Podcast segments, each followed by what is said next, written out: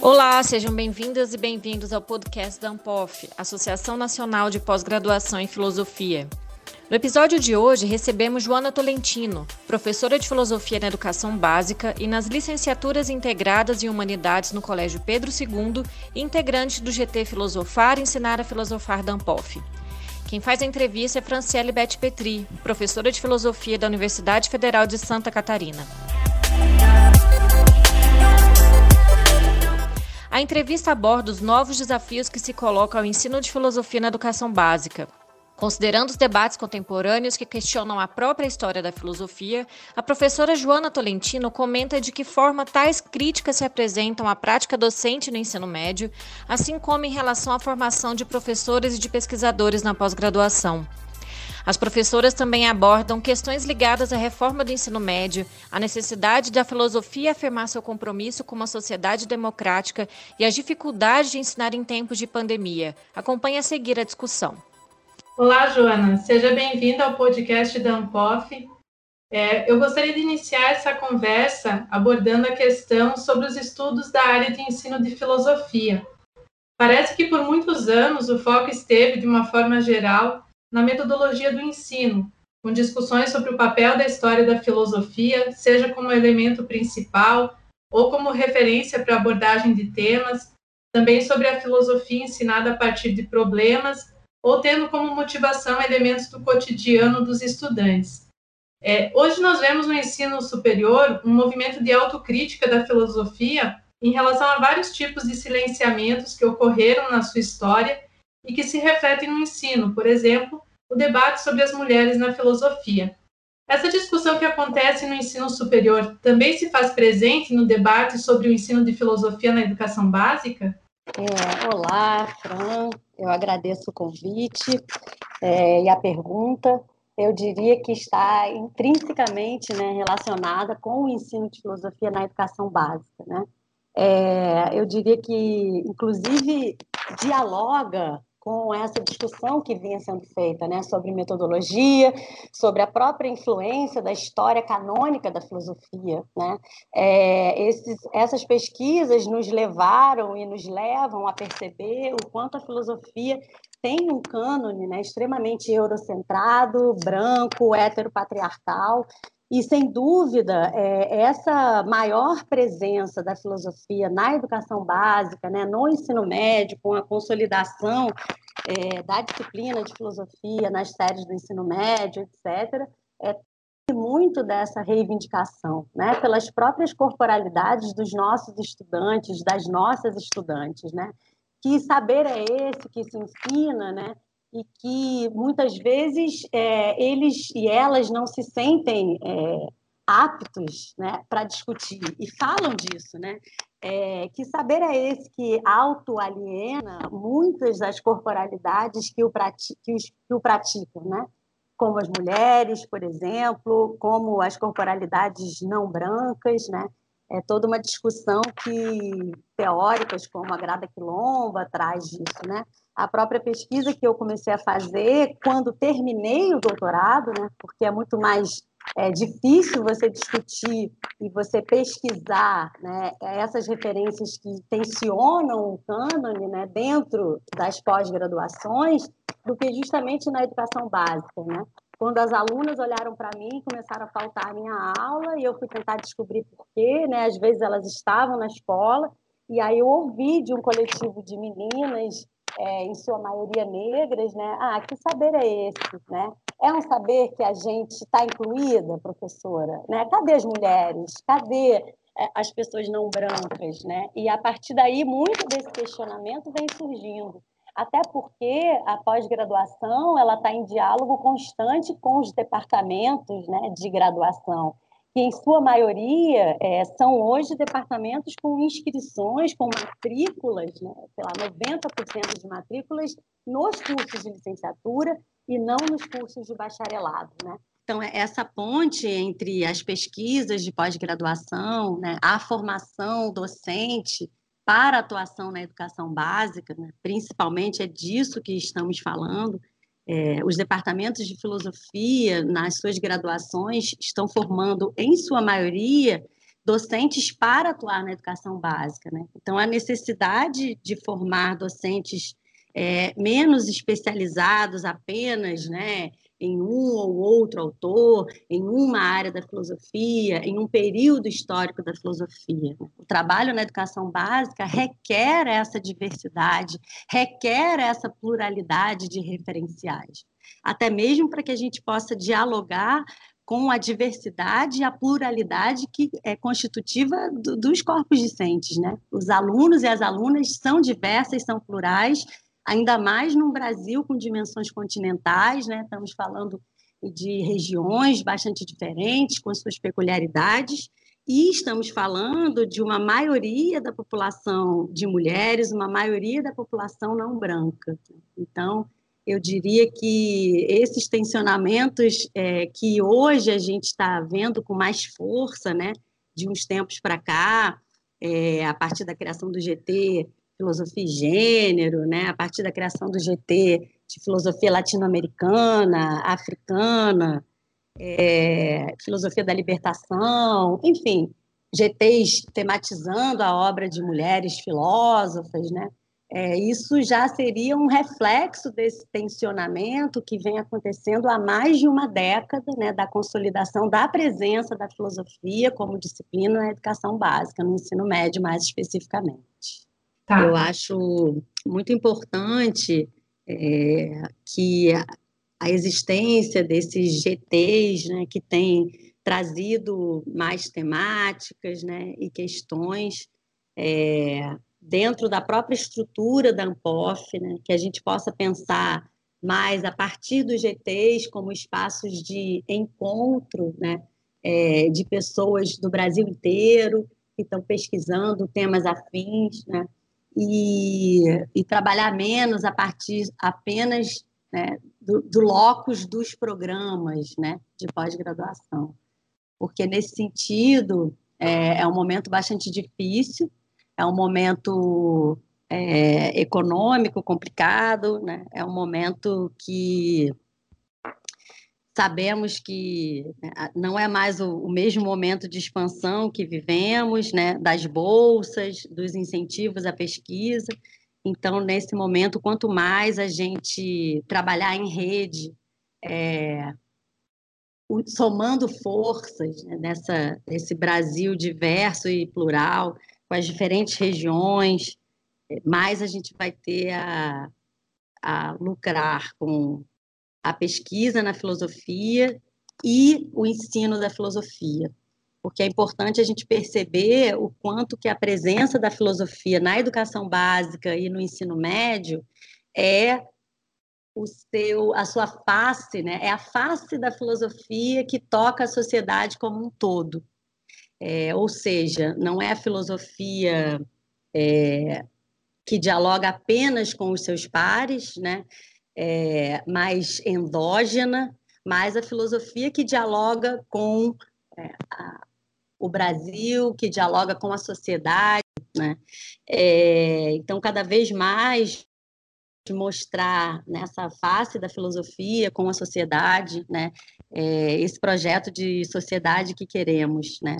esse projeto de respeito mútuo, esse projeto democrático, né? E de uma democracia que talvez tenhamos que aprender mais com o Ubuntu da filosofia africana, né? mais com a convivência em aldeamentos, né? a partir das filosofias indígenas, como a filosofia guarani, por exemplo, é, do que a próprio, o próprio berço lá da democracia grega, que, como a a querida filósofa Hannah Arendt já denuncia há bastante tempo, né, traz um berço da democracia, mas que já vem bastante torto, né, com a exclusão é, das mulheres, com a exclusão de quem não era né, é, daquele lugar, né, então com os possíveis apátridas, né, então escravos, enfim, escravizados e outras pessoas também não podiam participar, então é, a gente dar mais atenção a essa face da filosofia que dialoga com a sociedade como um todo, que é justamente a inserção da filosofia na educação básica, no ensino médio. E abraçar essa luta conjuntamente, que é uma luta de toda a comunidade do POF e de toda a comunidade que trabalha, ensina e, e escolheu fazer da filosofia o seu modo de vida. Bom, é, a filosofia da educação hoje se confronta com um problema central, que é o de pensar a relação entre educação e democracia. A disputa por projetos educacionais no nosso país tem sido bastante evidente nos últimos anos, o que é uma expressão também das forças políticas presentes no debate público. A história da disciplina de filosofia no Brasil esteve muito marcada por essas disputas políticas. Mesmo quando foi tornada obrigatória, a filosofia podia ser compreendida de modo interdisciplinar e levou-se um tempo para que fosse possível determinar a sua especificidade. Com a reforma do ensino médio e a BNCC, nós enfrentamos novamente esse problema de pensar o lugar da filosofia na organização curricular, em especial do ensino médio. Como que você avalia hoje essa situação e a articulação a partir da BNCC com as demais disciplinas que compõem a área de ciências humanas e sociais aplicadas. É, sem dúvida, né, retomar a importância né, é, da especificidade da filosofia é, ensinada por um docente, uma docente formada em filosofia, é bastante importante nesse momento. Né? É, ao mesmo tempo, essa reforma do ensino médio, a BNCC, com a proposição das áreas né, e dos itinerários formativos, porque é interessante sinalizar também que esses itinerários, né, essas áreas propostas, elas não são os únicos itinerários é, que podem ser traçados, né? É, infelizmente, por um lado, né, a reforma da Lei 13.415 de 2017, ela traz uma grande desregulamentação para a organização do ensino médio. Né?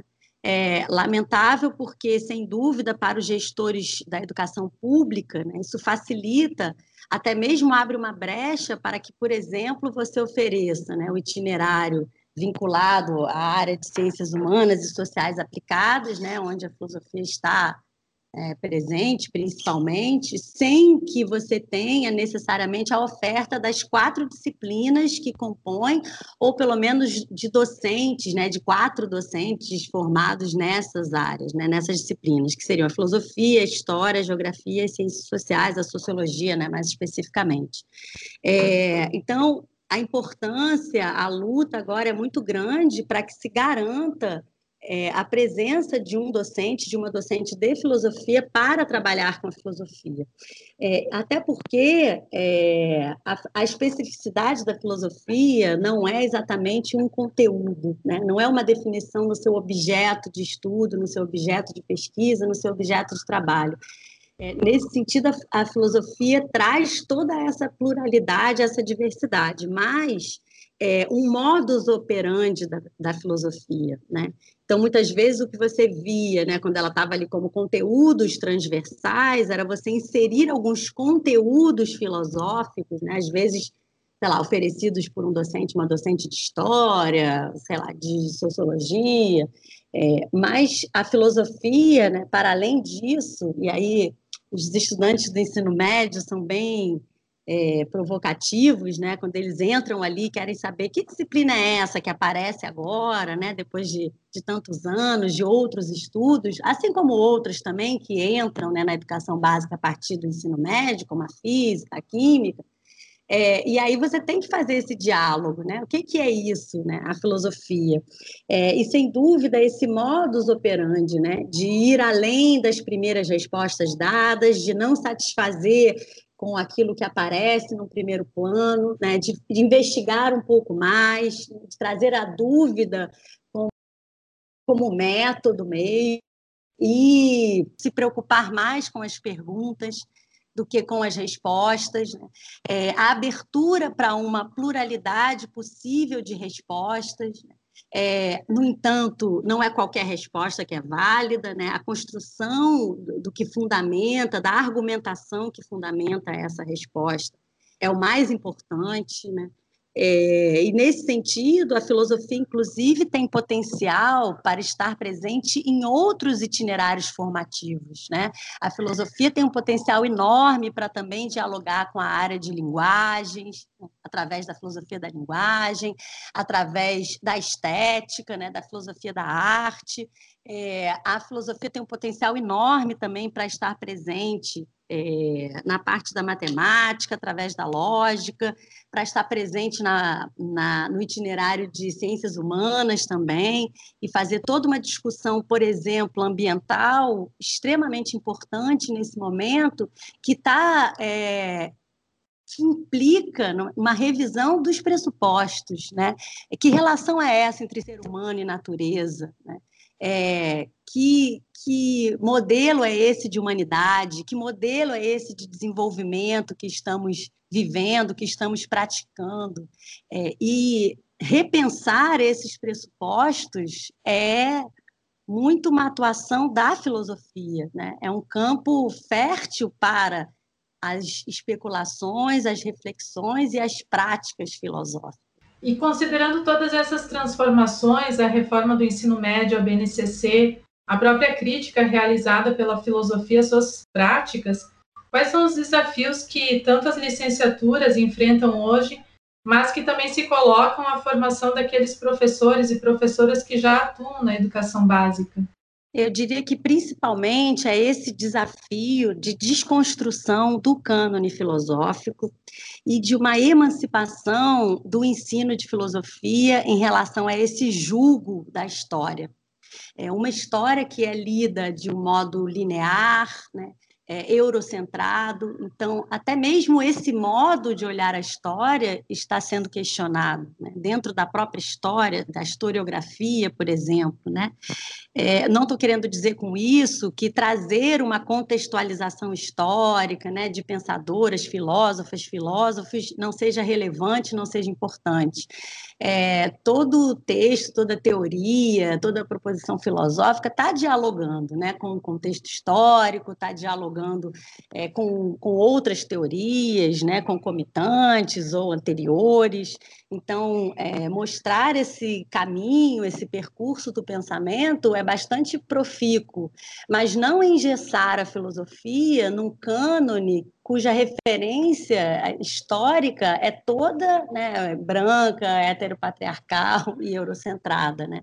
Então, esse eu diria que é o principal desafio, porque a filosofia e como entendemos a filosofia, né, nós que escolhemos a filosofia como uma prática de vida, como um meio de trabalho e etc., e a filosofia institucionalizada e o ensino de filosofia, é, sem dúvida, estamos na defesa desse modelo democrático, né? democrático de ensino, modelo democrático, modelo democrático de universidade. É, no entanto, quando a gente entra na sala de aula, tendo consciência ou não, e ensina um saber que é, é aliena muitas das pessoas que participam daquele momento de ensino e aprendizagem, o quanto nós, como professoras e professores, e aí eu diria da educação básica, do ensino superior, o quanto estamos reforçando um modelo não democrático, né? na medida que é um modelo que silencia a participação é, de tantas vozes, que desqualifica a produção de conhecimento de tantas matrizes culturais, inclusive matrizes que nos compõem, né, enquanto brasileiros e brasileiras, enquanto latino-americanas e latino-americanos.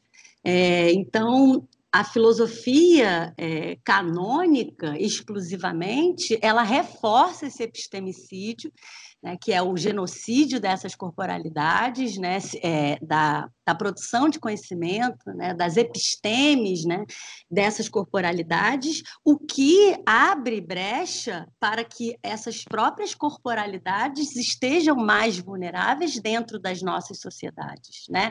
Então, não é à toa que somos um país é, com índice, né, estamos aí vivenciando na, na, no mês da consciência negra, na semana ainda é, da consciência negra, é, fatos extremamente violentos que ratificam é, esse racismo estrutural que existe no nosso país e o quanto a gente abre brecha para isso na medida que a gente não está valorizando as corporalidades negras, né, como deveríamos, dentro da valorização da filosofia africana, da, da filosofia afrodiaspórica, é, ou mesmo né, quantos docentes e quantos docentes de, de filosofia é, não brancos a gente tem nos departamentos de filosofia, né, é, nas salas de aula, nos programas de pós-graduação, lecionando nos programas de pós-graduação, né? E eu faria essa mesma analogia em relação à presença das mulheres. E também temos um histórico de feminicídio no nosso país bastante elevado, né? Nós não exclusivamente, né? Nós e a grande maioria dos países que foram como nós também colonizados, né? Que temos nessa nossa raiz de constituição uma violência estrutural de gênero, né? Étnica. E, sem dúvida, para que a filosofia, é, ao contrário, reforce é, a democracia e a convivência democrática né, dentro dos direitos humanos né, e do respeito ao, à, pessoa humana, né, não importando é, credo, não importando cor, não importando raça, etnia, gênero, sexualidade, né? a filosofia tem que se comprometer com a desconstrução do seu cânone e, e, e com o um ensino que seja mais plural e que contemple essas outras corporalidades, é, além de contemplar efetivamente né, que o diálogo com as estudantes e os estudantes é, permita que sejam criados né, é, pensamentos novos e criativos, né, e não apenas uma filosofia da repetição do que já foi dito ou do que já foi feito. Bom, para finalizar essa conversa, eu gostaria de te perguntar como que está sendo a experiência de ensinar filosofia para os jovens nesse tempo de pandemia, em que as aulas acontecem de forma remota Há, por um lado, uma mudança nas relações que caracterizavam a sala de aula no formato presencial, por outro, há também uma intensificação do uso das mídias digitais, que já era algo que, de certa forma, aparecia como uma demanda de atualização do ensino tradicional. Como que está sendo essa nova dinâmica? É, essa dinâmica não está sendo nada fácil, né? É, eu, como professora do Colégio Pedro II, que é um instituto federal, né, um colégio criado há 187 anos, mas que foi incorporado né, à estrutura dos institutos federais, é, nós lá não estamos dando aula remota para a educação básica, especialmente é, por conta da exclusão digital bastante grande que temos enfrentado né, no Brasil. E com esse momento pandêmico e essa necessidade de que as atividades de ensino se restringam ao trabalho remoto, isso salta bastante aos olhos. Né? Numa pesquisa rápida nos campi, é, são oito campi e mais de 13 mil alunos e alunas, é, as exclusão, a exclusão em cada campus girou em torno de 30% a 40%. Né? Então, a gente tem um número bastante elevado. Estamos fazendo atividades, é, conseguimos um, um edital de inclusão digital, né? só que sem o apoio do MEC, apenas com é, o remanejamento de verbas internas, né, uma vez que a escola está fechada, né, não está aberta para o trabalho presencial. É, então, esse edital não pôde contemplar a contento, né, é, com um valor que seria mais justo para um equipamento com maior capacidade de acesso, né, não, não contemplou a todas e todos. Então, a gente está realizando atividades é, assíncronas de apoio cognitivo e apoio emocional. Na licenciatura, né, nas licenciaturas do Colégio Pedro II, estamos sim dando aulas síncronas, né, com aulas remotas, mas formais, assim, com atividades síncronas e também assíncronas, né. É, tem sido um período extremamente difícil, difícil para estudantes, difícil para docentes, porque afinal de contas, do que se trata o ensino e aprendizagem, né? Do que se trata a educação formal, institucionalizada. Se trata do encontro das pessoas no espaço comum, né? Dos corpos naquele espaço, para partilhar juntos aquele espaço, né? para decidir é, e respeitar e aprender as regras daquele espaço de convivência, né? as regras também de, de trabalho cotidiano, né? de ensino-aprendizagem, que favoreçam esse processo de ensino-aprendizagem, as trocas afetivas. Então, tem sido bastante difícil fazer isso é, remotamente, porque justamente não se trata de preparar slides e fazer uma live, né? E depois receber alguns comentários ali no chat, algumas perguntas no chat, e aí respondê-las, né, aleatoriamente, né? É, então tem sido bastante difícil, tem sido bastante difícil para as docentes e os docentes também, né? Que sem estrutura nenhuma tivemos que transformar a nossa casa. Outro dia eu recebi uma música que eu achei maravilhosa, que é Eu sou professor e desde março eu moro no computador. É mais ou menos isso que está acontecendo com a gente, né? Então, faz muita falta né? esse contato com o outro, é, essas trocas, né? os interstícios, é, os corredores, é, os intervalos, o cafezinho, a sala dos professores, a entrada e a saída, né? aonde as coisas acontecem, aonde é, muito mais até do que no espaço apenas formal, é, naquele tempo de aula que às vezes já é exíguo para o professor, a professora de filosofia. Então tem sido assim bastante exaustivo, bastante cansativo. É, as docentes, os docentes tendo que se reinventar sem respaldo, né, fazendo cursos além de todo o horário do trabalho para tentar aprender a usar esse, essa ou aquela aquele recurso. É, e essa questão da ampliação né, de possibilidades e tudo mais, que não seja apenas uma aula né, expositiva, que nem a gente brinca de cuspigis, já tem tempo que vem sendo desconstruído. A própria BNCC fala muito do protagonismo né, estudantil e ele é bastante importante, sim.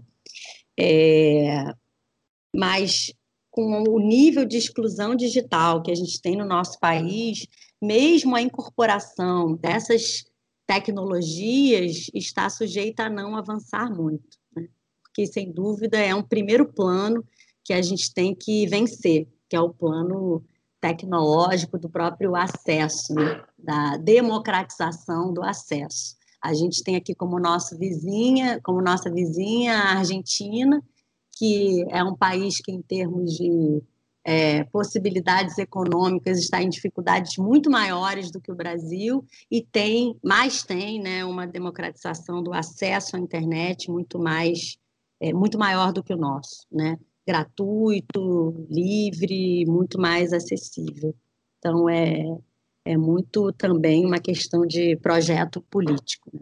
Joana, gostaria de agradecer muito a sua participação aqui no podcast. Foi ótimo ouvi-la sobre essas questões. Eu que agradeço, Fran, o convite. Este foi o último episódio da primeira temporada de podcast da ANPOF, Associação Nacional de Pós-Graduação em Filosofia, uma produção que foi feita por mim, Nádia Junqueira, assessora de comunicação da ANPOF, e por Franciele Beth Petri, diretora de comunicação da ANPOF. A gente se vê no ano que vem.